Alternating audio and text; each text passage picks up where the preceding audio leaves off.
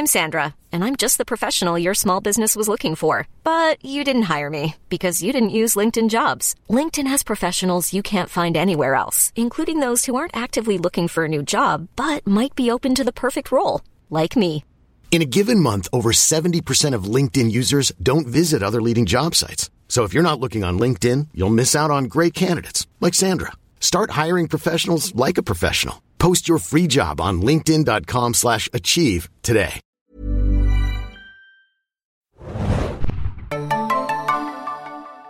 Herzlich willkommen, liebe Serienjunkies, zu einer neuen Ausgabe des Serienjunkies Podcast. Mein Name ist Hanna und heute geht es um die besten Serien des ersten Quartals 2022. Und ich habe mir dafür einen ganz besonderen Gast hier ins Abstandsstudio mit reingeholt, und zwar den lieben Patrick. Moin, Patrick. Guten Morgen. Erzähl doch mal ganz kurz, wer du bist und was du so machst. Ja, ich bin freier Journalist hier in Berlin und schreibe seit langer, langer Zeit äh, eigentlich nur über Filme und über Serien für diverse deutsche Medien, online, Print, alles Mögliche, von der FAZ bis zur Taz bis Zeit Online und viel mehr. So. Ja, super schön. Und wir haben uns ja auch letztes Jahr erst auf einem Screening kennengelernt, ne? Zum ersten Mal. War auch ein Oh sehr, sehr ja. witziges Screening. Und durften dann ja auch zusammen auf einem Panel sein äh, beim Seriencamp im November. Richtig, das ist mir ganz wunderbar in Erinnerung geblieben. Genau, im strömenden Regen. Aber dort haben wir nämlich auch über eine der Serien gesprochen, um die es auch gleich gehen soll. Vorweg noch einmal die Regeln. Also, wir reden über alle Serien, also wir durften jeweils fünf mitbringen, die vom 1.1., also 1. Januar 2022 gestartet sind, bis zum Start 31.3.2022. Also wundert euch nicht, wenn vielleicht euer Liebling da irgendwie äh, nicht mit bei ist. Wir hätten natürlich noch ganz viele Serien, aber wir durften nur fünf mitbringen.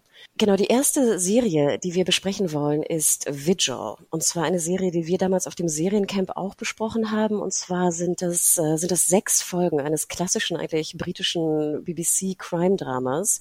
Vigil, äh, ich gucke mal gerade, hat auch so einen schönen Untertitel im Deutschen bekommen, Tod auf hoher See. Wobei man eigentlich sagen muss, es ist Tod auf tiefer See, denn es spielt in einem äh, Atomar-U-Boot, wo also jetzt ein Mordfall geschehen ist und unsere Kommissarin, gespielt von Sir Anne Jones, muss also jetzt auf dieses äh, U-Boot den Fall auflösen, während ihre Freundin, die auch Polizistin ist, den Fall an Land klären muss. Bisschen soapy, ich glaube, das war auch so ein bisschen unser Kritikpunkt, aber natürlich wahnsinnig spannend gemacht von den Machern von Line of Duty und einfach das finde ich, was Briten irgendwie immer gut können. So sechs, äh, so eine Miniserie mit sechs Folgen. Wie hat es dir gefallen, Patrick? Ich habe es total gerne gesehen und stimme dir da in allem zu. Ich fand es sehr spannend, effizient erzählt. Äh, Ich fand die Figuren interessant. Es war tatsächlich ein bisschen soapy. Ich bräuchte auch jetzt nicht immer bei jeder Ermittlerin noch irgendwie eine tragische Backstory und dann noch eine Liebesstory on top. Ähm, hat mich aber in dem Fall nicht so sehr gestört. Ich fand es toll gespielt. Ähm, ja, auch das Setting eher ungewohnt. Also ich war rundum begeistert. Genau, es lief in der ARD-Mediathek. Es ist leider nicht mehr drin. Also wenn ihr die Serie noch nachholen wollt, müsst ihr sie leider äh, käuflich erwerben. Ähm, ich glaube, die Lizenzzeiträume sind immer nur so zwei, maximal drei Monate, glaube ich, in den äh, Mediatheken. Aber wie gesagt, also sehr sehenswert. Vigil, Tod auf hoher See. Wahnsinnig erfolgreich, ne, in Großbritannien. Ich habe mal geschaut, irgendwie so 13 Millionen Abrufe pro Episode. Und es soll eine zweite Staffel geben. Und da frage ich mich, wie soll die denn aussehen oder wie könnte die aussehen? Hast du eine Idee? Ja, das ist tatsächlich eine interessante Frage. Also ich, das Einzige, was man machen kann, ist äh, diesen beiden Ermittlerinnen weiter folgen in ihre nächsten Fälle, würde ich sagen. Das ganze U-Boot-Thema, weiß ich nicht, müsste man dann vielleicht, aber gut, gleichzeitig ist die Serie nach dem U-Boot benannt. Das könnte also irgendwie schwierig werden. Ich bin mir nicht ganz sicher, wie das funktionieren soll. Ja, ich fragte mich, ne? Also was was macht man? Oder macht man dann irgendwie? Gibt es eine andere Vigil? Also gibt es dann irgendwie ein, ein Flugzeug, ich weiß nicht, Träger oder irgendwas, der Vigil heißt? Ich bin echt überfragt. Ja, das. Also da sind, ist Fantasie gefragt, vermute ich. Wobei sie ja auch in, jetzt bei der ersten Staffel, das war ja doch auch alles, auch wenn, glaube ich, das U-Boot an sich fiktiv war, war das ja doch auch alles sehr in, in realen britischen Militärzusammenhängen verankert. Also ich glaube, zu weit aus dem Fenster lehnen dürfen sie sich dann auch nicht in der zweiten Staffel, was, was Erfindungen angeht. Ja, oder machen Sie jetzt so einen kompletten Neustart? Also einfach Ne? Sie nehmen, wie gesagt, ein anderes militärisches Objekt und einfach andere Ermittler oder ja, Ermittlerinnen. Geht, ja, das ne? geht natürlich auch. Zwei Männer vielleicht. Ja, oder auch nicht. Mal gucken. also, Vigil. Du hast aber auch eine britische Serie mitgebracht. Ein paar mehr sogar. Aber das stimmt. Ja, ich fange mal an. Äh, wenn wir schon bei britischen Krimis sind, fange ich doch mal an mit The Responder. Äh, ist vor noch gar nicht allzu langer Zeit, Ende März, bei Magenta TV gestartet. Ähm, da steht im Zentrum auch ein Ermittler, allerdings äh, ein einfacher Streifenpolizist. Der war mal mehr, das äh, wird dann relativ schnell klar und wurde irgendwie degradiert. Jetzt fährt Chris Carson, gespielt von Martin Freeman, Streife und da passiert dann so einiges. Die Serie spielt in fünf Folgen an fünf Tagen, beziehungsweise in fünf Nächten. Es wird schnell klar, dieser Ermittler hat auch ein bisschen Dreck am Stecken, ist gleichzeitig aber auch liebender Familienvater. Die Ehe ist so ein bisschen on the rocks. Aber ja, das klingt alles ähm, eher recht langweilig, finde ich, auf dem Papier und ist dann aber wahnsinnig clever erzählt. Der Macher Tony Shoemaker war auch früher selber Polizist in Liverpool und das merkt man der Serie total an. Die Art mit irgendwie ganz viel Realismus, ähm, ohne dröge zu werden und finde ich, kriegt diese Mischung aus Milieustudie und, und Psychogramm eines Ermittlers plus Thriller richtig gut hin. Mir ging es nämlich ähnlich, genau wie du sagtest. Ich las das auf dem Papier und dachte so, da habe ich jetzt ja überhaupt keinen Bock zu. Wieder irgendein Streifenpolizist, der Dreck am Stecken hat, plus äh, hier Martin, wie heißt der, Martin Freeman, ne? Ja. den wir auch schon irgendwie gefühlt in 100 Produktionen gesehen haben. Der arbeitet ja auch ziemlich viel, der gute Mann. ja. ähm, aber ich gebe dir auch recht in allen Punkten. Ich finde, ich finde, er spielt wahnsinnig gut, auch mal so ein bisschen anders, ne? wie du schon ja, sagtest, so ein bisschen böser so irgendwie. Wie nie, finde mhm. ich.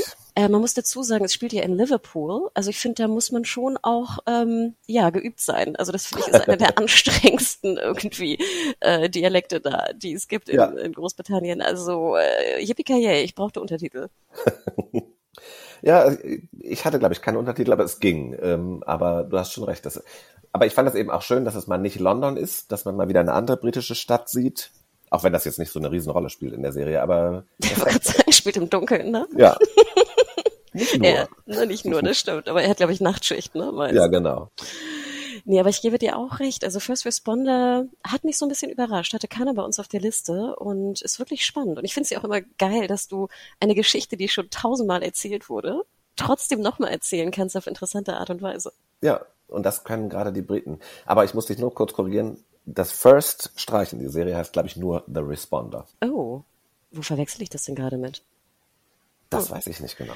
Na gut, also dann verzeiht mein First, es ist äh, The Responder, ne? Oder? Oder genau. heißt es wirklich nur Res Nee, The Responder. Nee, The Responder. So? Okay. Also das war ein kleiner Ausflug nach Liverpool. Äh, ich habe noch eine weitere europäische Serie mitgebracht, und zwar Beforeigners. Und zwar eine ähm, HBO Nordic Produktion, äh, spielt in Dub, dub, dub. Jetzt bin ich gerade ein bisschen verwirrt. In Norwegen, genau. Und äh, die Prämisse ist auch eigentlich ganz interessant. Man würde es wahrscheinlich genremäßig so ein bisschen in Sci-Fi packen. Ähm, ganz kurz erzählt, äh, in Norwegen, also in Oslo, aber auch überall woanders auf der Welt, aber wir sind jetzt nur mal in, in Oslo, tauchen also Zeitreisende auf aus der Steinzeit, der Wikingerzeit und dem 19. Jahrhundert. Und diese Menschen tauchen einfach auf und keiner weiß warum.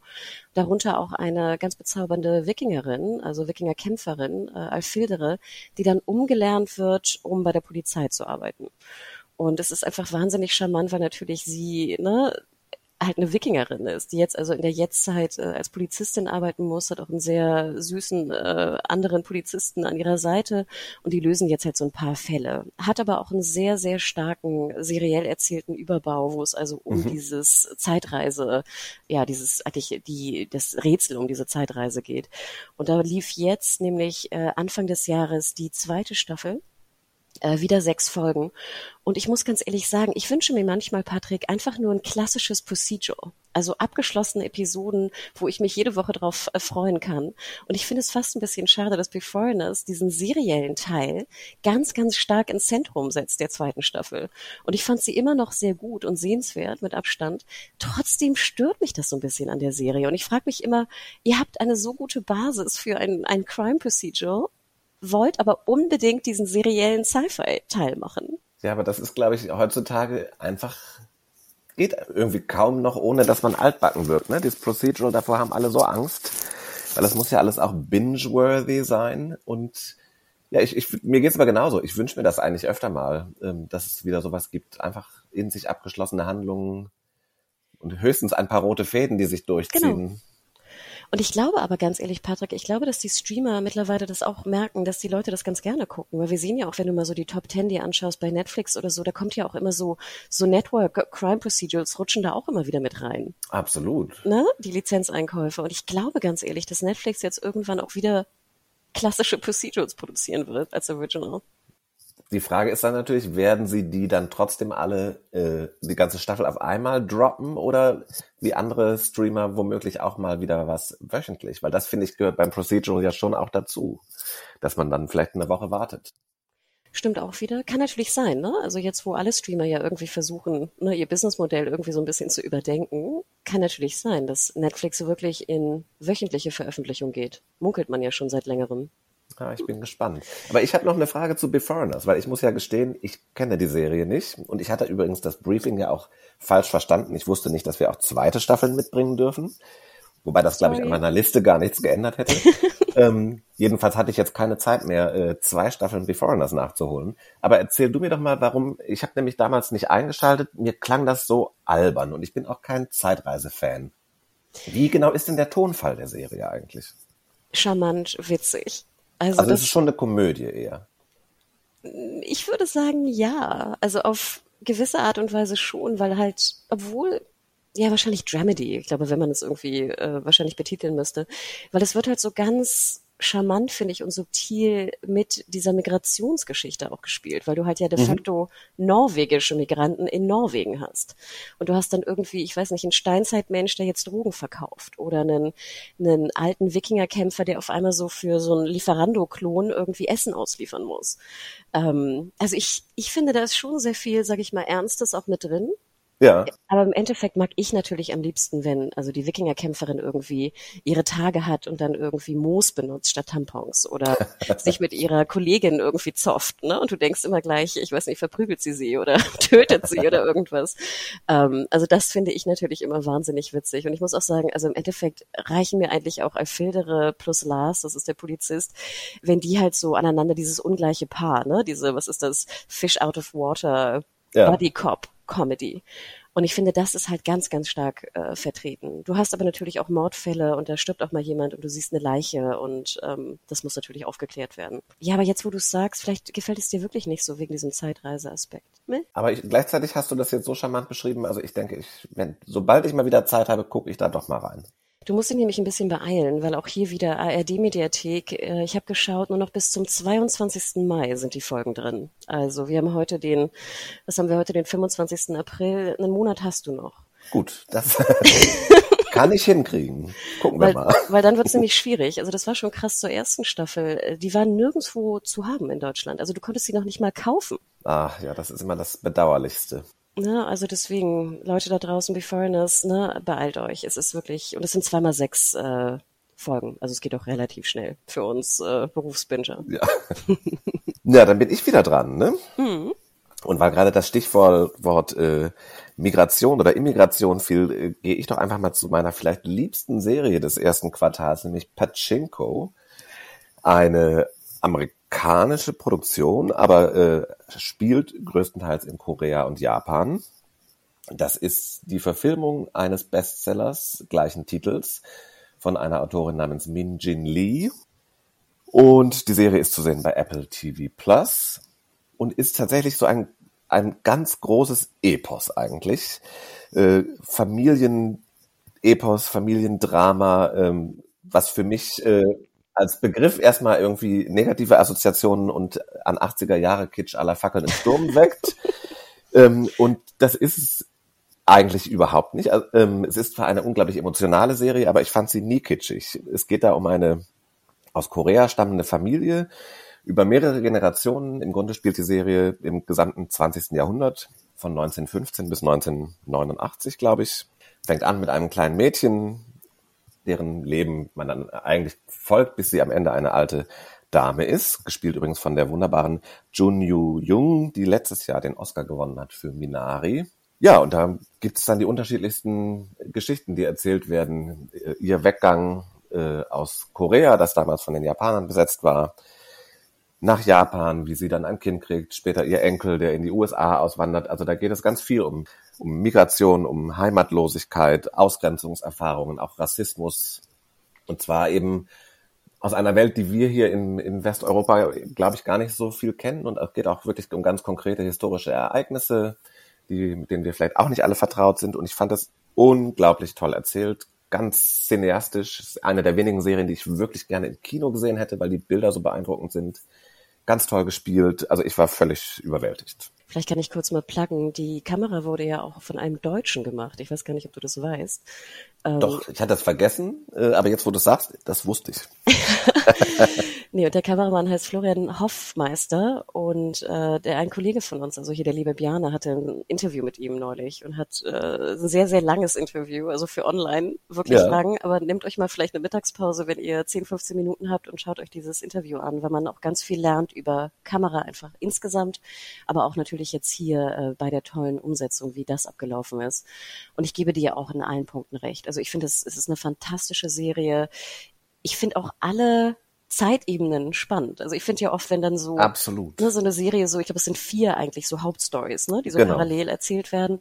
Aber ich freue mich bei jeder. Also es gibt keine, wo ich denke so, oh, jetzt sind wir dort wieder, sondern nein, ich kann dir nicht mal sagen, was meine Lieblingsstoryline ist, ja. sozusagen. Und es funktioniert auch gut. Also ich bin dieser Tage häufig etwas genervt von Serien, die meinen, sie müssten ständig zwischen irgendwelchen Zeitebenen hin und her springen äh, und finde manchmal die gute alte Chronologie gar nicht verkehrt. Aber in diesem Fall funktioniert es hervorragend. Das wäre, glaube ich, etwas langweilig gewesen, hätte man dann in jeder Folge ein neues Jahr oder so abgehandelt. Ähm, und hier ist es einfach, ja, stimmt total in sich stimmig. Ja, und Sie brauchen noch nicht mal eigentlich erwähnen, wann und wo Sie sind. Ne? Ich glaube, Sie machen das immer nur am Anfang der Episode, glaube ich, einmal irgendwie. Ne? So, ja, ich glaube, ne? zwischendurch ist es nicht immer eingeblendet. Mhm. Also, oder wenn, habe ich nicht darauf geachtet, weil man natürlich auch dadurch, dass die SchauspielerInnen dann jeweils ein anderes Alter haben und so, äh, kann man da auch sehr gut folgen. Und was ich natürlich eine wunderschöne Geschichte finde, ist, es ist im Original natürlich mit Untertiteln, also Japanisch und Koreanisch, und die sind in unterschiedlichen Farben. Ja, sehr schön. Und es ist so simpel und trotzdem so cool. Ja. Kurze Info noch dazu, das fand ich ganz schön. Also in diesem Artikel mit dem Interview mit dem Kameramann erzählt dieser, dass der Regisseur äh, der ersten Folgen eigentlich geplant hatte, dass der schwarze Balken sozusagen nur unten und zwar größer ist, sodass die Untertitel nur in dem schwarzen Balken Ach, ablaufen. Ja. Und das sollte so ein bisschen wie so ein Polaroid-Look bekommen. Und heutzutage kannst du es ja machen, weil es ja, wie gesagt, Streamer sind. Ne? Du kannst ja alles machen de facto, ja. wenn du willst, von der Bildgestaltung. Und Apple war wohl am Anfang mit an Bord, aber hat sich nachher dann dagegen entschieden, weil sie auch ein bisschen Schiss hatten.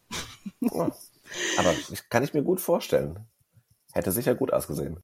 Und ich finde ganz interessant, ich habe ein paar Folgen, muss ich gestehen, in der deutschen Synchro gesehen, weil ich irgendwann auch dann abends keinen Bock hatte, noch so super viele Untertitel zu lesen. Ja. Und ich fand interessant, ich weiß nicht, ob du das weißt, die Synchro ist dann nur der koreanische Teil und das japanische ist weiterhin mit Untertiteln.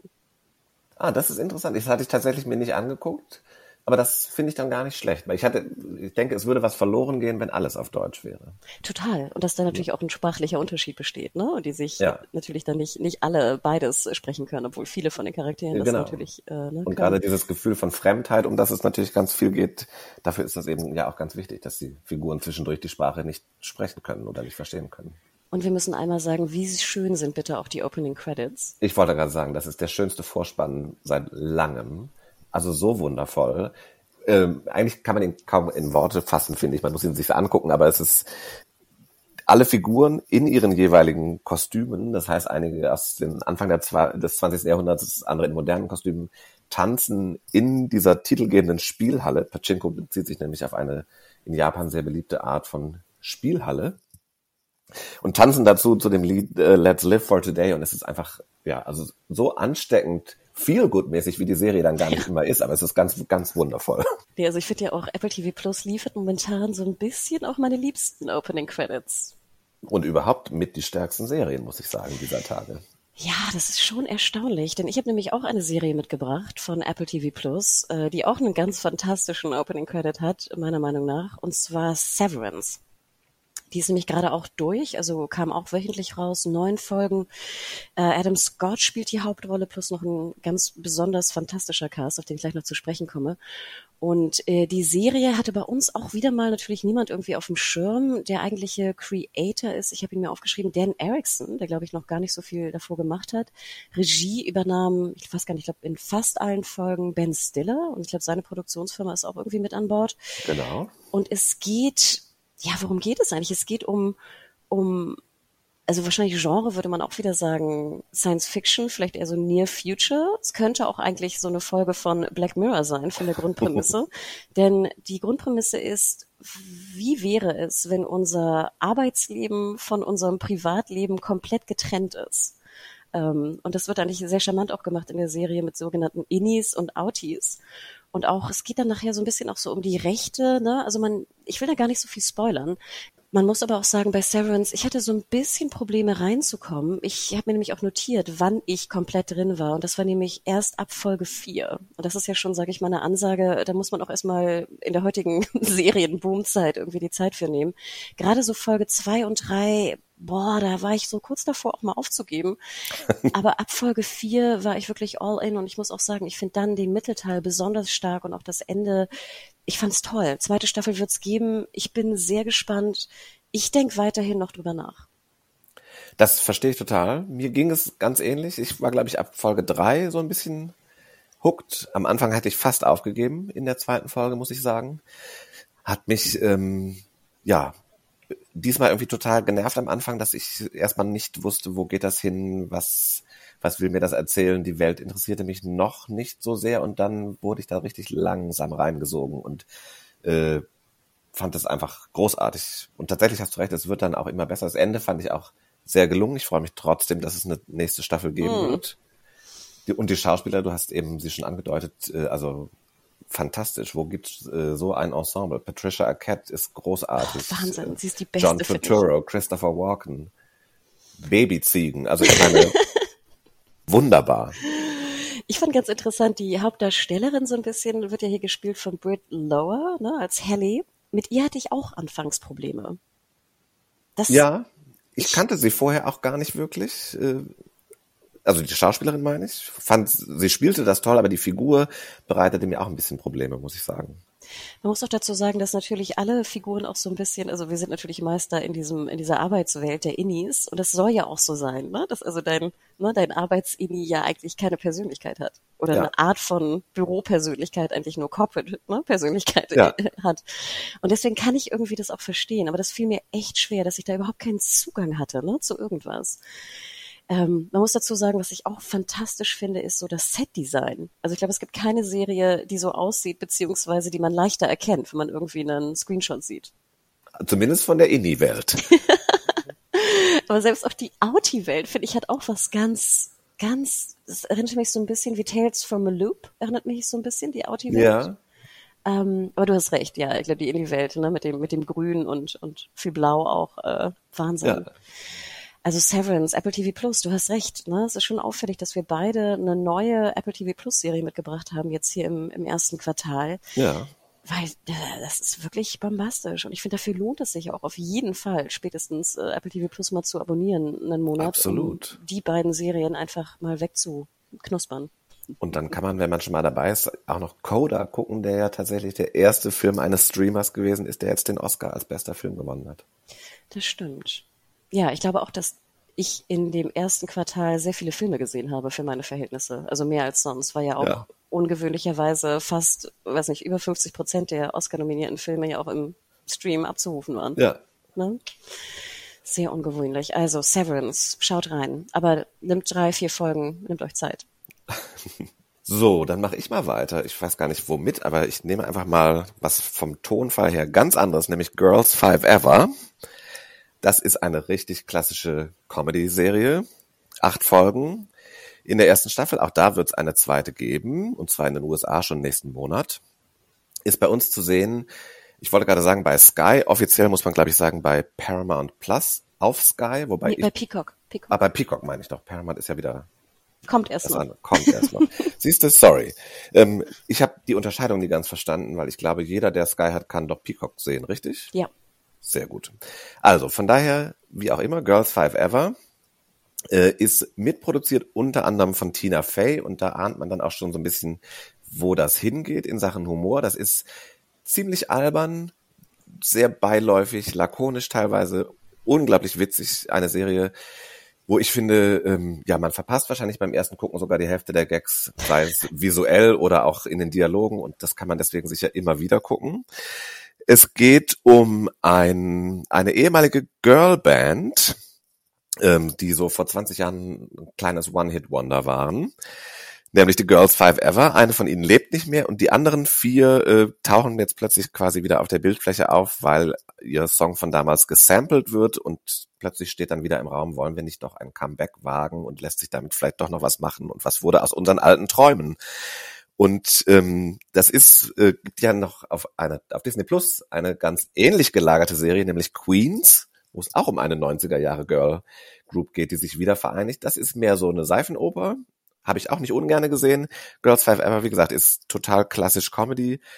Und was mir aber daran auch gut gefallen hat, ist, dass der musikalische Aspekt wird daran total ernst genommen. Also die Songs, die sie für diese Serie geschrieben haben, ähm, sind richtig gut. Und die Mädels, also vor allem Sarah Bareilles, die auch als Sängerin erfolgreich ist, und Renee Elise Goldberry, die man äh, vom Broadway kennt, aus Hamilton und so, die können auch richtig singen. Und das macht mir als 90er Jahre Musik, Popmusik-Fan richtig viel Spaß. Ja, ich finde, du sagtest es ja schon, ich finde diesen Tina Fey-Humor, ne, das erinnert sehr so an Unbreakable Kimmy Schmidt, ne? Und ich Ja. habe auch die, ne, die Autorin hat auch da im Team mitgearbeitet. Und das ist eigentlich, finde ich, auch genau die Art von Humor, die wir kriegen. Ne? Sehr, Genau. sehr albern, ne? Ähm, und ich gebe dir recht, da sind so viele Jokes drin, die so abgefeuert werden, dass ich teilweise gar nicht hinterherkomme. Ich muss dann erst überlegen, den Witz verstehen und dann sind wir schon drei Sekunden weiter, so ungefähr. Ja. Also daher gebe ich also wirklich ein absolutes Feuerwerk. Ich finde auch ganz schön, dass die Songs, obwohl sie so gut und witzig sind, nicht so lang sind. Ich habe immer so. Probleme, also ich meine hier Crazy Ex-Girlfriend, ne, war ja, fand ich auch eine sehr, sehr gut geschriebene Serie. Irgendwann ging mir aber die Lieder immer so auf den Geist, wenn die zu lang waren. Ja. Ja, das ist der Vorteil hier. Ich meine, die Folgen sind ja auch wirklich kurz und knackig, also richtig so eher Sitcom-Style. Ähm, und deswegen wäre da, glaube ich, auch gar nicht Platz für fünf lange Songs pro Folge. Nee, aber das haben sie wirklich, wirklich gut gemacht. Äh, Vielleicht noch eine Sache, ich musste so schmunzeln, als du gerade den, den Eingang berichtetest. Ich dachte gerade, in der deutschen Adaption würde dann um, um die No Angels gehen. ja, wobei ich, also da würden, glaube ich, die No Angels-Fans jetzt, jetzt auf die Barrikaden steigen und sagen, das war doch kein One-Hit-Wonder. ähm, aber von der Richtung her könnte das schon sein. Wobei natürlich, das ist in diesem Fall auch ja natürlich das Besondere, diese vier Frauen, die es nur noch sind, sind natürlich alle komplett unterschiedlich. Die eine ist Zahnärztin und hatte mittlerweile ihr Coming Out. Die nächste ist irgendwie immer noch so ein Reality-Sternchen und klammert an ihrem alten Ruhm. Die andere äh, ist Mama und jobbt bei ihrem Bruder im Restaurant. Also ich glaube, die No Angels, weiß ich gar nicht, ob die so unterschiedlich äh, tatsächlich sind, dass es so ein Potenzial für eine Sitcom gäbe. Ich muss ja mich immer totlachen, wenn es dann Rückblicke gibt und die, Ja. und die Zahnärztin sozusagen, die ja dann äh, erst später realisiert, in Anführungsstrichen, oder später, ne, genau, ihr Coming Out hat, dann immer bei diesen ganzen, wenn sie irgendwie eine Männerband küssen müssen oder so, nicht mitmacht. Ja. Es ist wirklich extrem witzig. Ich musste auch dran denken, und jetzt plugge ich mal hier kurz eine meiner liebsten Serien, die es in Deutschland quasi überhaupt nicht zu sehen gibt, nämlich The Other Two. Davon lief die erste Staffel mal kurz auf Comedy Central und ich glaube, man kann sie kaufen bei Amazon und Konsorten. Die zweite, die lief schon in den USA, die ist noch viel besser und das ist ein ähnlich, ähnlicher Humor, der wahnsinnig anspielungsreich ist, unglaublich albern und trotzdem echt, echt clever. Also wenn ihr das jemals gucken könnt irgendwo, äh, macht das unbedingt. Das lohnt sich nämlich genauso sehr. Das ging, glaube ich, um so zwei Jungdarsteller, ne? Ja, es Geschwister, geht- oder? War das nicht so? Genau, es geht, also, geht um die Geschwister eines Justin Bieber-artigen Ach so genau. Äh, und die beiden älteren Geschwister, ein schwuler Bruder und eine Schwester, die sind beide eher so losermäßig und kriegen nicht so viel auf die Reihe und sind dann, äh, werden damit in diesen Orbit dieses Teenie-Popstars gezogen, was sehr, sehr komisch teilweise ist. Stimmt, es gab auch zwei Staffeln, ne? Ja. Genau, die zweite ist noch besser als die erste, aber die zweite ist noch nicht mal bei uns auf Amazon zu kaufen, also wer weiß. Wie schade. Mm. Ja, aber schön, dass du eine Comedy mitgebracht hast, denn ich habe leider, ich gucke gerade, keine Comedy mitgebracht. Ich habe hab noch ein paar in petto. Ich weiß, ich weiß. Ich tue mich ja auch sonst immer so ein bisschen schwer mit Comedy, ähm, aber nee, Girls Five Ever muss ich, ich dachte immer, das wäre Ever mit E-V-E-R, ne? Aber es ist ja E-V-A, ne? Iva Genau. sozusagen. Ja, Ja, was muss- glaube ich so ein klassischer 90er Jahre Wortspiel Ding ist. Ich glaube, da gab es viele so Ever-Bands. Stimmt, stimmt. Oder wie, wie gesagt, wenn wir No Angels nicht machen wollen, können wir auch Broses machen oder so. zum Beispiel. Genau, kommen wir zu was Ernsteren. Ich hatte nämlich noch eine Serie mitgebracht, die wieder so ein bisschen in mein Genre fällt, ähm, und zwar Station 11. Und zwar auch eine Buchadaption. Äh, Ich habe das Buch leider nie gelesen. Ähm, eigentlich eine HBO Max Serie kam in Deutschland zu Stars Play, die ja auch immer ganz äh, ganz coole Serien äh, lizenzieren, ne, wenn sie wenn sie eine wegschnappen können. Und Station 11, ich glaube, da haben viele Leute vielleicht keinen Bock, sie zu schauen, denn es spielt eigentlich, also den Anfang macht äh, der Ausbruch einer Pandemie, die auch äh, unserer Pandemie nicht unähnlich ist, nur dass sie halt sehr viel tödlicher ist, und zwar also wirklich radikal tödlich ist und es nur noch wenige Überlebende nachher gibt und dann spielt sie halt 20 Jahre später. Ich will gar nicht zu viel spoilern. Ähm, mich hat die Serie auch komplett umgehauen. Wahnsinnig langsam erzählt. Manchmal auch ein bisschen so arzi-fazi, ne? Also mit Shakespeare. Es geht nachher um Wollte so ich eine sagen. ne, so eine Das Theatergruppe, ne, und Hamlet und ja, ist auch ein bisschen, manchmal ein bisschen abgehoben, gebe ich auch zu. Aber so ganz unfassbar interessant. Also wirklich Bilder auch, äh, die ich vorher noch nie gesehen hatte in einer Serie. Tolles Kostümdesign, tolle SchauspielerInnen. Hier Mackenzie Davis spielt eigentlich so die Hauptrolle. Ich, ich kann es schlecht in Worte fassen, was für Gefühle ich empfunden habe bei Station 11. Ich muss sagen, dass auch man braucht drei Folgen, um reinzukommen. Ich fand die dritte Folge ist so der, der Knackpunkt, wo man dann äh, wirklich komplett drin ist. Ende bin ich auch nicht so 100% zufrieden mit. Ich würde aber trotzdem sagen, dass jeder auf diese Reise gehen sollte, weil es einfach so unfassbar ungewöhnlich und sehenswert ist, meiner Meinung nach. Auch da bin ich wieder ganz bei dir. Ich hätte, hättest du die Serie nicht äh, in deinen Top 5 gehabt, hätte ich sie vielleicht auch in meine genommen. Was ich so besonders fand, also abgesehen davon, dass ich mich darauf eingelassen hatte und überhaupt nichts wusste eigentlich, war ich erstmal ganz erstaunt in der ersten Folge, die beginnt äh, mit Gael García Bernal unter anderem, der ja ganz bekannter Schauspieler ist und das dann kommt quasi die Apokalypse irgendwann am Ende dieser Folge und man, äh, das traf mich ganz unvorbereitet. Und dann ist ja plötzlich der Zeitsprung. Also ich wusste zwar so grob, es geht um was postapokalyptisches, aber ich dachte, wir bleiben viel länger in der eigentlichen Katastrophe oder bei diesen Protagonisten der ersten Folge. Aber das ist dann ja erstmal nicht so unbedingt so. Ähm, und was mir eben gefallen hat, ist, dass sie, obwohl es eine postapokalyptische Serie ist, es ist eine unglaublich hoffnungsvolle, liebevolle, warmherzige Serie. Das klingt jetzt so ein bisschen cheesy, aber es ist, also vielleicht so. auch, es ist so und vielleicht hat es mir auch gerade, weil wir uns im Moment in wenig erfreulichen Zeiten befinden und befanden, deswegen so gut gefallen. Aber mich hat es auch einfach total berührt und ich habe es einfach wahnsinnig gerne gesehen. Ja, also ich bin jetzt, wenn wir schon drüber nachdenken, kriege ich schon leicht Gänsehaut und ganz, wird mir ganz warm ums, ums Herz. Es ist wirklich erstaunlich, was diese Serie verbracht hat. Also schaut sie euch an. Ähm, äh, Wahnsinn. Station 11. Ich bin auch kurz geneigt, das Buch zu lesen, um nochmal zu gucken, was für Änderungen Ja. dort drin sind. Ja, warum würde ich vielleicht auch machen? Ach ja, dann Ryan Reynolds here from Mint Mobile. With the price of just about everything going up during inflation, we thought we'd bring our prices down. So to help us, we brought in a reverse auctioneer, which is apparently a thing. Mint Mobile unlimited premium wireless. Ready to get 30, 30, bit to get 30, bit to get 20, 20, 20, bit to get 20, 20, bit to get 15, 15, 15, 15 just 15 bucks a month. So, Give it a try at mintmobile.com slash switch. $45 upfront for three months plus taxes and fees. Promo rate for new customers for limited time. Unlimited more than 40 gigabytes per month. Slows. Full terms at mintmobile.com. Ich, ja, Entschuldigung, jetzt bin ich wieder dran. Ähm, und wie gesagt, ich habe mehrere Komödien mitgebracht, vielleicht, oder Tragedies könnte man auch sagen. Eine meiner absoluten Lieblingsserien in diesem Jahr zum Beispiel ist Sword Off. Äh, technisch gesehen eine Serie aus dem letzten Jahr, aber bei uns kam sie in diesem Jahr. Zu sehen bei Sky, acht Folgen in der ersten Staffel. Auch da, erfreulicherweise, ist schon die zweite angekündigt. Und das ist eine Serie aus Kanada erdacht und erfunden von Bilal Baik. Äh, Bilal Baik ist ein, kommt vom Theater, identifiziert sich als queer, trans, feminine und benutzt die they, them Pronomen. was es im Deutschen manchmal ja ein bisschen schwierig macht, darüber zu sprechen, weil wir immer noch kein gutes Pendant haben. Und es ist ein bisschen autobiografisch angehaucht, die Serie, wie ja viele solcher ähm, Tragikomödien dieser Tage und erstaunlicherweise, oder nein, vielleicht gar nicht erstaunlicherweise, sondern logischerweise, gerade ganz oft, wenn es um nicht weiße, nicht heterosexuelle, nicht cisgender Narrative geht, äh, dann die Leute, die dann diese Serien erzählen, sind eben, berufen sich ganz oft auf ihre eigenen Erfahrungen. Also jedenfalls spielt Bilal Baik Sabi, Kind pakistanisch-muslimischer Einwanderer in Kanada. Auch das jemand, der nicht so richtig weiß, wo man hingehört im Leben, wo es eigentlich noch hingehen soll. Der Nanny-Job ist irgendwie eher so aushilfsweise. Die Eltern wissen auch noch nichts von dem Ringen mit der Identität. Aber wie gesagt, Sabi selbst weiß es auch noch nicht so wirklich und da ist so ganz viel offen und ungeklärt und auch dem Publikum wird nicht alles erklärt. Das fand ich aber ganz toll. Das hat mich irgendwie interessiert und neugierig gemacht.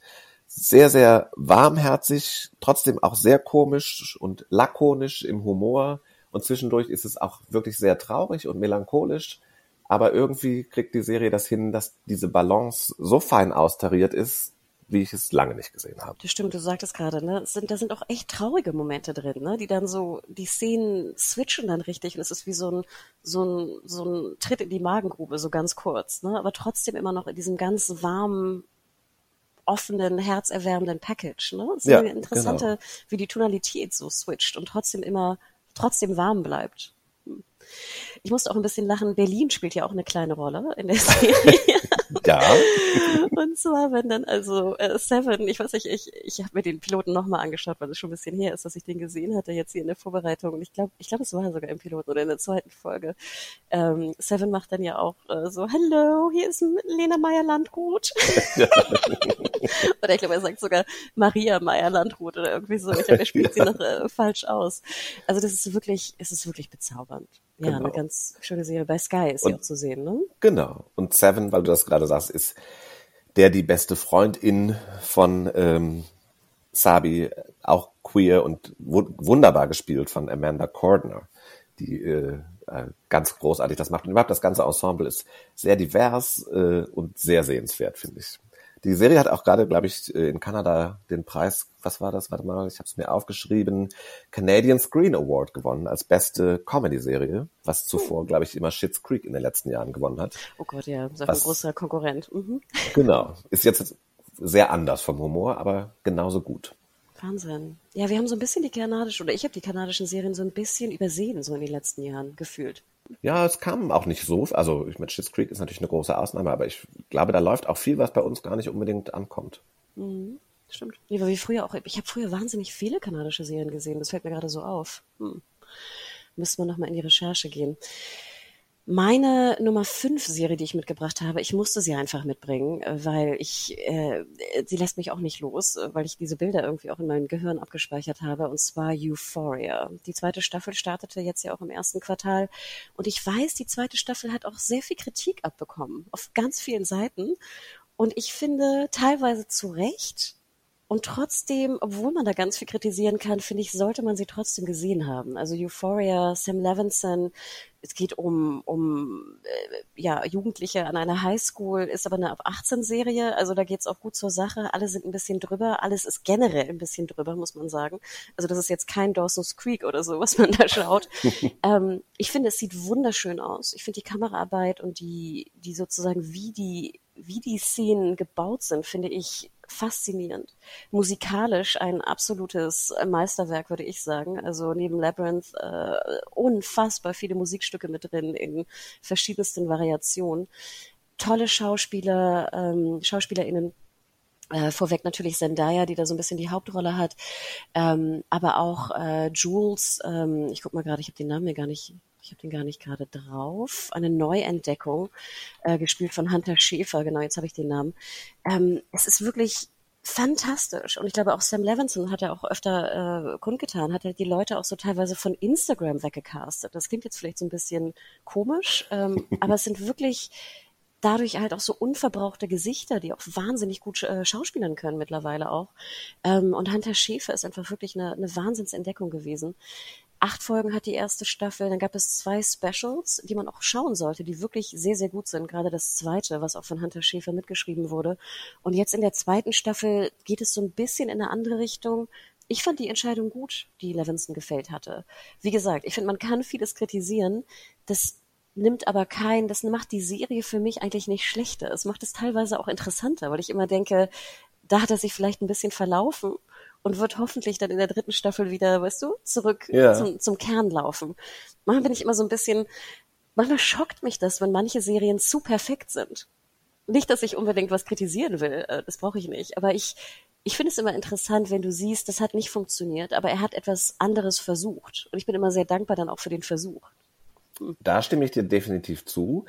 Äh, Ich kann jetzt im konkreten Fall auf die, über die zweite Staffel gar nicht so viel sagen, weil ich äh, bis heute noch nicht die erste zu Ende geguckt habe und deswegen, ich musste nicht drüber schreiben, also habe ich auch die zweite dann doch noch nicht äh, geschafft zu sehen. Aber ich habe so viel drüber gelesen und habe immer gehört und das ging mit, mit den ersten Folgen schon so ein bisschen so, es ist, so toll es aussieht, so toll es gespielt ist, ähm, so sehr ich den freizügigen Umgang mit Sexualität und Queerness mag, es ist teilweise aber doch auch ein bisschen sehr bewusst oder ein bisschen verkrampft in so eine düstere Abgründigkeit erzählt, oder? Stört dich das nicht, dass das vielleicht doch so ein bisschen sehr übertrieben, wenn man es jetzt mit der Realität vergleicht, äh, in so eine diepe, edgy Richtung gehen muss? Ach, du weißt ja nicht, wie meine, meine Teenagerzeiten in Hamburg waren.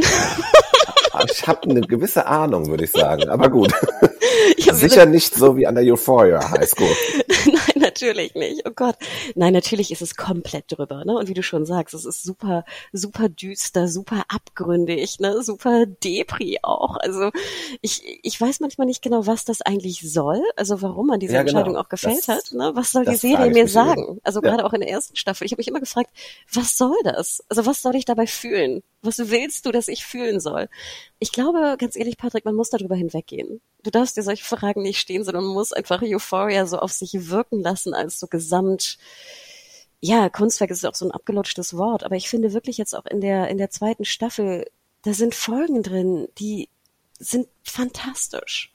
Und die sind auch ganz rund und da funktioniert einfach alles. Und wie gesagt, dann sind Versuche drin, die einfach nicht funktionieren und irgendwie akzeptiere ich das bei Euphoria, Ja. weil es mir so viel gibt auf so ganz unterschiedlichen Ebenen. Und auch wie du sagtest, auch ganz viel so zwanghafter Arzi-Fazi-Kram drin, ne? Wenn dann so auf irgendein Magritte-Werk irgendwie eingegangen wird und so. Und du musst, ganz ehrlich, was ich so spannend finde, ich habe das Gefühl, ich weiß ganz genau, welche Filme und welche Bilder sich Sam Levinson angeschaut hat. Und welche Musikvideos? So. Und ganz ehrlich, da sind auch ganz viel so, ich weiß ja nicht, du, du bist ja auch Filmkritiker logischerweise. Ich weiß nicht, wie gut deine Filmbildung ist, was so französisches Kino angeht, so aus den 70ern bis 90ern. Ja, so Und ich glaube ganz Mittel. ehrlich, dass Sam Levinson da, ich kann dir sagen, welchen Kurs er belegt hat. Oh ja, das, das glaube ich sofort. Ich meine, er ist ja auch der Sohn eines Regisseurs. Das heißt, der hat quasi die Filmbildung irgendwie auch schon so mit in die Wiege gelegt bekommen. Ich glaube, Sam Levinson ist kein unkomplizierter Typ, was ich so gehört habe. Äh, über den könnte man wahrscheinlich ganze eigene Podcasts machen. Aber auf jeden Fall hast du total recht. Er versucht was und das ist auf jeden Fall schon mal interessanter als vieles andere, was wir in Serienform dieser Tage so sehen. Total, ja. Und ich glaube, da bin ich einfach dann so ein bisschen, da kann ich dann einfach so mein, mein Kritikerherz abstellen und einfach nur genießen, komischerweise. Und das, Ja, das das kann ist ich, doch das Zeichen einer guten Serie, wenn man das kann. aber ich bin sehr gespannt. Also schau mal die erste zu Ende. Das mache ich. Ja, ja. Das ist das alte Problem, wenn man so viel über Serien schreiben muss und so viel Serien gucken muss, dann fallen manchmal die, die man eigentlich gerne gucken möchte, so ein bisschen hinten über. Aber Stimmt. irgendwann kommt auch wieder Urlaub und dann nehme ich Euphoria mit. Als kurzweilige, lustige Urlaubsunterhaltung. Ja, aber guck es nicht im, im Flugzeug oder so in einer Bahn, weißt du, wenn dann so Leute über deine Schulter schauen. So, ich habe mich mit meiner Nummer 5 ein bisschen schwer getan, mich zu entscheiden. Ich hätte die letzten Tage das Ptolemy Gray mitbringen können oder auch Landscapers, alles Serien, die ich sehr gerne gesehen habe. Auch Chucky, das Mörderpuppen-Serien-Sequel fand ich richtig gelungen. Und dann habe ich jetzt doch gedacht, nein, bring doch mal was Deutsches mit. Oh Hell. Äh, Das ist nicht mein Ausspruch, sondern der Titel der Serie. Ich habe in den letzten Jahren oder in den letzten anderthalb Jahren erstaunlich viel deutsche Serien gesehen für meine Verhältnisse. Und das hier ist irgendwie eine, die mir richtig gut gefallen hat. Mit Abstrichen auch. Es ist nicht alles gelungen, aber auch das ist ein Fall, wo ich sagen würde, wenigstens versucht man es. Ähm, es ist eine Comedy-Serie. Es geht um die 24-jährige Helene, genannt Hell, deswegen der Titel der Serie. Die ist auch wieder so eine Protagonistin, die noch nicht so richtig ihren Platz im Leben gefunden hat. Jobbt im Kindergarten, da wird sie gefeuert, weil sie tausend Ameisenkolonien in den Frühstücksraum lässt und andere Dinge macht. Äh, Waldbrände werden äh, durch Kippen gelegt und so weiter und so fort. Die ist echt verpeilt. In der Kindheit wurde auch schon ADHS und Manie und weiß nicht was alles diagnostiziert. Und das klingt anstrengend, das ist auch manchmal ein bisschen anstrengend, weil diese Frau eben erstmal ja ganz viel ausprobiert, ganz viele Leute vor den Kopf stößt und ständig Sachen verkackt und irgendwie auch ganz gut darin ist, ihre das Verkacken zu vertuschen, wie sie es an einer Stelle mal nennt. Ich habe das gerne gesehen, weil ich es für, und das klingt jetzt gemein, für deutsche Verhältnisse sehr leichtfüßig, sehr witzig, sehr charmant fand. Ähm, hat so ein bisschen was von Fleabag, dessen Qualität es zwar nicht erreicht, aber es geht in diese Richtung und ähm, ich habe es gerne gesehen, auch weil die Hauptdarstellerin Marla Emde richtig großartig ist. Die ist in dem Kinofilm und morgen die ganze Welt, glaube ich, so richtig bekannt geworden, der irgendwie der deutsche Oscar-Einreichung vor ein, zwei Jahren war. Und ja, die spielt das einfach richtig großartig ähm, hat mir viel Spaß gemacht. Ich weiß nicht, hast du es gesehen? Hat es dir gefallen, Hanna? Ich habe zwei Folgen nur gesehen. Äh, nicht, also ich habe nicht weitergeschaut, weil es, weil ich es schlecht fand oder so, aber auch eher eine, eine Zeitgeschichte. Und denke immer dran, bei Comedy bin ich ja auch immer so ein bisschen das ne? schwierig.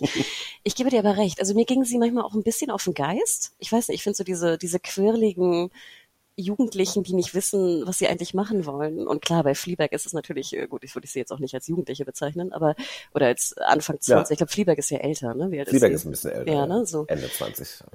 Manchmal gehen die mir auch so ein bisschen, das ist so ein bisschen so dieses äh, Lina Dunham Girls Problem, weißt du? Dass ich dann immer denke, ich gucke die immer an und denke so, oh Gott, ihr nervt mich irgendwie. Ich würde die am liebsten manchmal so packen und schütteln. Ne? Nicht, dass ich irgendwie mit 24 wusste, was, was ja. ich machen wollte oder irgendwas. Aber ich glaube einfach, dass, dass ich das manchmal nicht so gerne anschaue. Ich gebe dir aber recht, dass, dass Maler Ende das super spielt. Ich finde, es sind auch ganz tolle Ideen drin, also sehr kreativ für deutsche Verhältnisse. Das klingt ja, auch wieder so ein bisschen hart genau. von mir, aber so ist es. Ich finde, es sind auch schöne, schöne Set-Designs, schöne Locations, tolle Musik, ne, Variation auch in der, in der Serienerzählung. Das stimmt wirklich ganz, ganz viel. Und ich finde, es ist fast zu cool für eine deutsche Serie. Ja, ja ganz genau. auch wirklich äh, viele Stilmittel, die mich sonst oft ein bisschen anöden, also dass sie selbst das oft aus dem Off kommentiert, ihr eigenes Scheitern zum Beispiel oder dass es dann zwischendurch so gibt es Ausflüge in ihre Fantasievorstellungen und Erinnerungen. Aber das ist hier alles recht stimmig umgesetzt. Das, auch das ganze Ensemble ist ganz toll. Edin Hasanovic spielt mit, den ich immer ganz gut finde. Der tolle Knut Berger, viel zu unbekannter Schauspieler, der spielt ihren Papa, der ist auch richtig, richtig klasse. Und ja, mir hat es gut gefallen. Mich hat es auch erstaunt gemacht oder erfunden wurde die Serie nämlich von Johannes Boss. Der kommt eher so aus dem Christian Ulmen-Umfeld, hat, glaube ich, Jerks mitgemacht und so, was nicht immer so unbedingt mein Humor ist. Aber in diesem Fall ähm, hat er meinen Geschmack durchaus getroffen.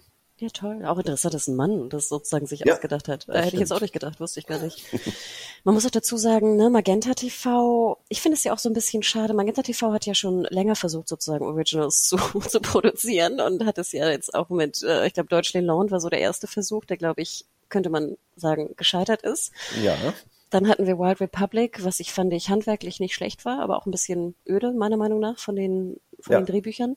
Und jetzt, weißt du, so, wo man eigentlich denkt, sie versuchen es gar nicht mehr, oder das ist vielleicht so der letzte Versuch, äh, ne, in die Originals, in die deutschen Originals, liefern die so einen geilen äh, Klopper. Finde ich toll. Also Klopper ja. im Positiven nennt man das, so einen tollen, Klopper ist, glaube ich, der falsche, das falsche Wort, ne?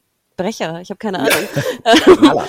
Knaller, Knaller, Knüller, genau, das ist das Wort, sorry. Und ich, ich hoffe manchmal so, dass auch die Magenta TV-Kunden und Kundinnen das dann irgendwie auch schauen. Ich hoffe es wirklich. Ja, ich hoffe es auch wirklich sehr. Ich rede mir auch den Mund fusselig in diesem Fall. Also von daher, guckt es euch mal an. Ich finde, es lohnt sich. Ja, und ich denke ganz rein theoretisch, wäre das jetzt eine Produktion gewesen, die irgendwie ein deutsches Original bei Netflix gewesen wäre, würden wir alle über Oh Hell reden. Ja, vielleicht. Ja, das finde ich immer so ein bisschen schade fast, wenn es dann so ein bisschen untergeht. Aber ja. nee, also wirklich war echt äh, erstaunlich, was da rausgekommen ist.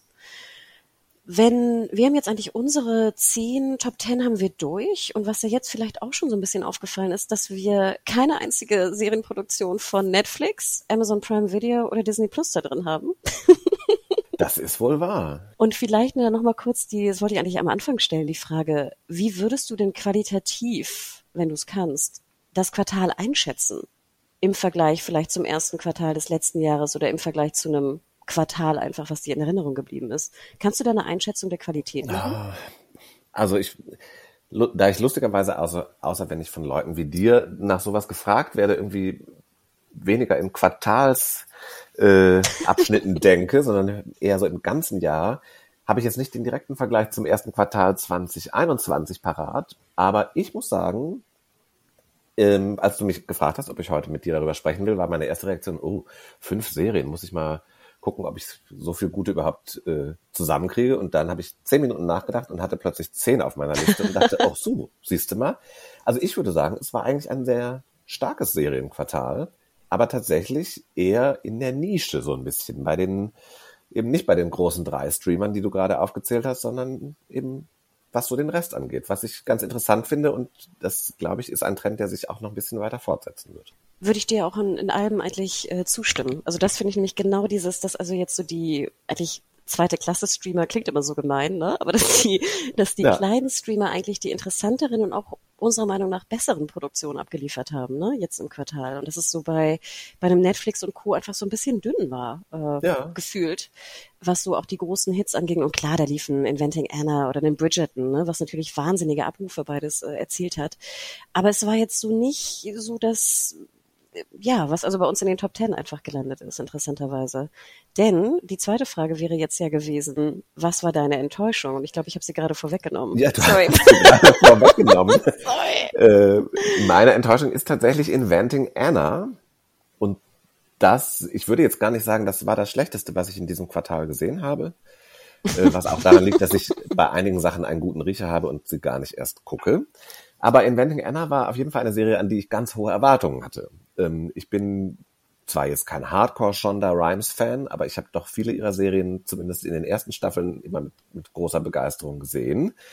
Diese hier hat sie ja nun auch nicht nur produziert, sondern selbst kreiert. Äh, dann hatte ich auch den Artikel, auf dem diese Geschichte basiert, gelesen mit großer Freude damals im New York Magazine und dachte, ja, wow, das klingt nach einer Serie genau wie für mich. Und dann muss ich sagen, hat sie mich sehr enttäuscht. Ich fand sie viel zu lang und langatmig erzählt. Ähm, der Fall, ich weiß gar nicht, ob ich den hier nochmal aufrollen muss, weil viele Leute haben die Serie ja gesehen, aber es geht ja um eine äh, Deutsch-Russin, die in New York so als Hochstaplerin ein paar Jahre lang Karriere macht und irgendwie in der High Society landet und sehr viele Leute um nicht unbeträchtliche Summen bringt. Ähm, ich glaube, diese Geschichte hätte man ganz gut als zweistündigen Film erzählen können oder vielleicht als Vierteiler. Aber äh, irgendwie gibt sie dann doch nicht zehn, teilweise sehr, sehr lange. Einige Folgen sind wirklich über eine Stunde lang äh, her.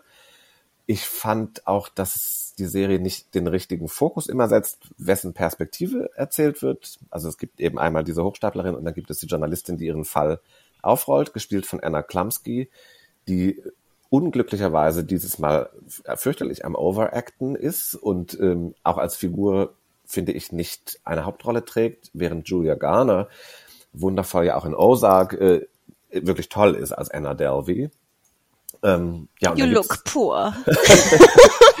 ja, der Akzent oder äh, ist ja wirklich äh, bizarr, aber ich glaube, die echte Anna Delvey klang tatsächlich so, ähm, weil sie ihre russischen Wurzeln irgendwie immer überspielen wollte und dann kommt aber der deutsche Akzent da auch noch mit rein, wenn sie Englisch spricht. Also es ist sehr eigenwillig. Apropos Deutschland, es gibt gegen Ende der Staffel ja auch noch einen Abstecher nach Deutschland, den ich katastrophal fand. ähm, das hat auch jemand geschrieben, der noch nie äh, in einer deutschen Schule zum Beispiel gewesen ist. Und die armen deutschen Schauspieler wie Peter Kurt müssen da auch irgendwie, naja, ähm, ihr Bestes geben, sagen wir mal so. Es ist aber, ja, da ist nicht mehr viel zu retten. Also irgendwie, ich habe es dann doch zu Ende gehate-watched und fand auch nicht, nicht alles schlimm dran, aber es hat mich doch ein bisschen geärgert, weil ich fand, dass die Chance so vertan war. Ich habe nochmal gerade nachgeschaut, weil als du sagtest zehn Episoden, dachte ich so, nee, das waren nicht zehn, oder? Das waren doch zehn, oder? Es waren neun. Sorry. Das waren neun, okay. Aber ich gebe dir hundertprozentig recht. Ich dachte immer so, mach doch einen Sechsteiler draus. Ihr habt einfach nicht Stoff für irgendwie neun Folgen. Und ich finde, das es zieht sich nachher Es echt zieht sich. unfassbar. Also diese Marokko-Geschichte und auch der Prozess, das ist alles so, da ist so viel Füll, Füllwerk irgendwie drin, wo ich echt dachte so, bitte, ihr hättet das einfach in sechs Folgen erzählen Ja, sollen. dafür, es passiert auch einfach nicht genug. Und dann die gleichen, also diese Marokko-Geschichte zum Beispiel, quasi aus drei verschiedenen Perspektiven immer und immer wieder, es wird nur redundant. da Wahnsinn. bringen auch die besten NebendarstellerInnen nichts, äh, ja. Und ich fand auch erstaunlich, ich glaube, das Gleiche, was du auch dachtest oder sagtest, ich fand auch, ich fand es handwerklich teilweise auch echt dünn.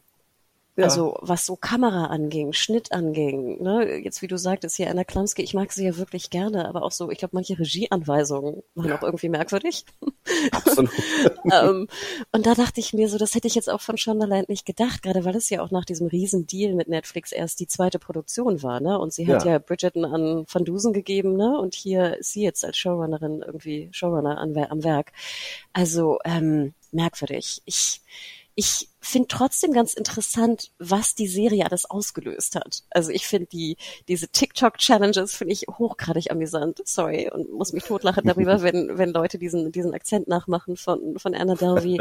äh, ich finde interessant, welche Interviews Anna Delvey gegeben hat irgendwie aus dem aus dem hier Abschiebehaft von von der von der Auswanderungsbehörde Ja. irgendwie ähm, dieser ganze Hackmack, ob sie jetzt deportiert wird nach nach Deutschland oder nicht. Ich ich ich ich kam da irgendwie mit in dieses ganze äh, Medienfunnel von äh, ich muss wissen, was Anna Delvey gerade tut und denkt und sagt.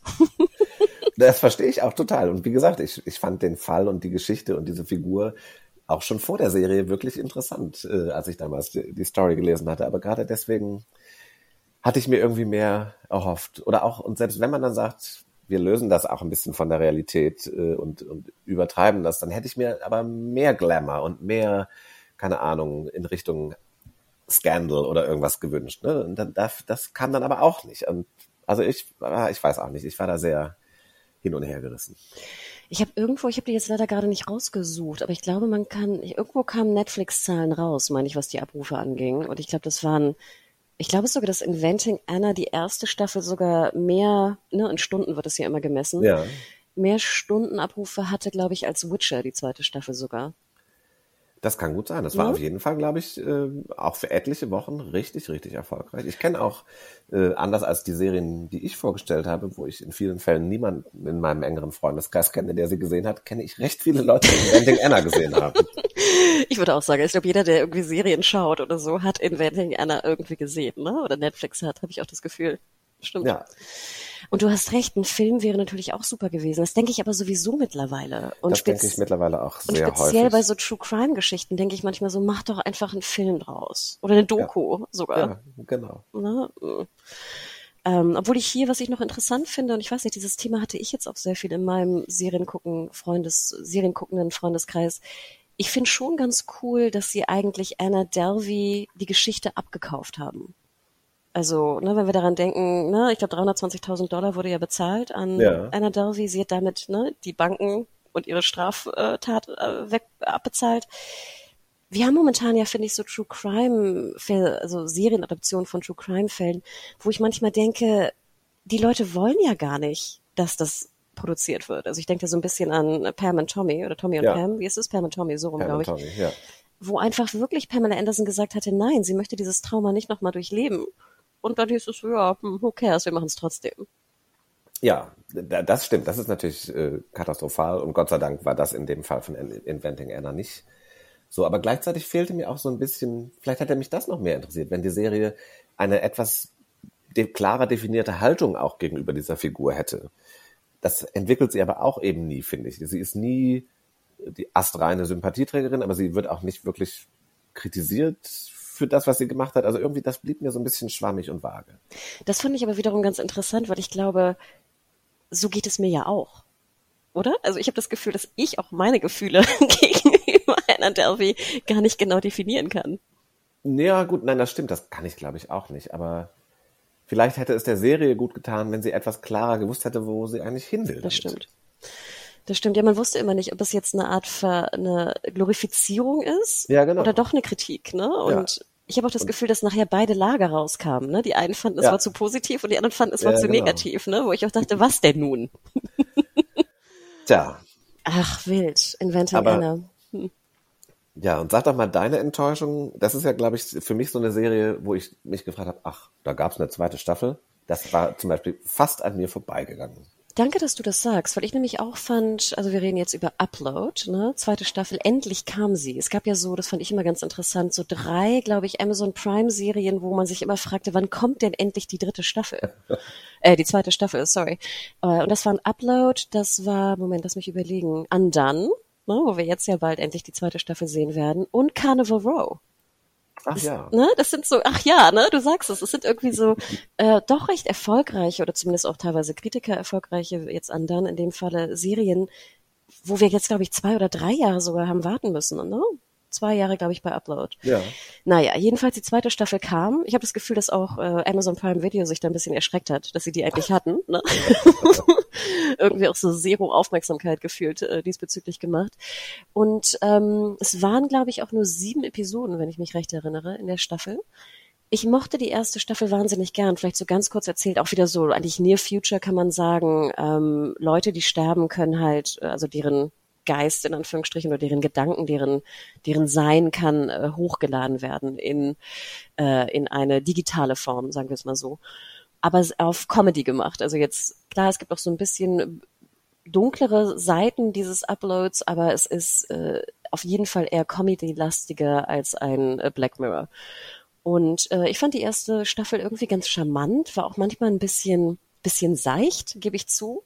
Aber irgendwie fand ich, war das eigentlich ein perfekter Binge. Also auch ein bisschen witzig, ein bisschen Liebe war da mit drin, ähm, ein bisschen schwarzer Humor, coole Effekte fand ich, coole Ideen. Also ich mag zum Beispiel immer sehr gern, wenn dann Handys einfach nur so zwischen dem, was ist das, Zeigefinger und Daumen eigentlich so, ne, erscheinen. Also ich fand, das waren, da waren süße, liebevoll gemachte Ideen mit drin und ich freute mich auf die zweite Staffel und irgendwie war die dann, ich habe das Gefühl, das wirkte, als ob die überhaupt keine Gedanken und Ideen hatten für die zweite Staffel und es wirkte so runtergeschnoddert, was natürlich auch jetzt mit der Pandemie immer noch zusammenhängen kann. Also wir wissen ja, dass viele Produktionen natürlich pandemiebehaftet Probleme hatten, aber das war echt, ich war super enttäuscht und bin es immer noch gefühlt. Ja, schade. Und das mit der Pandemie, ich meine, da hast du natürlich auch nicht unrecht. Gleichzeitig gibt es so viele großartige Serien und auch zweite Staffeln, die entstanden sind in den letzten anderthalb Jahren oder zwei Jahren. Das würde ich deswegen auch nicht unbedingt als Entschuldigung gelten lassen.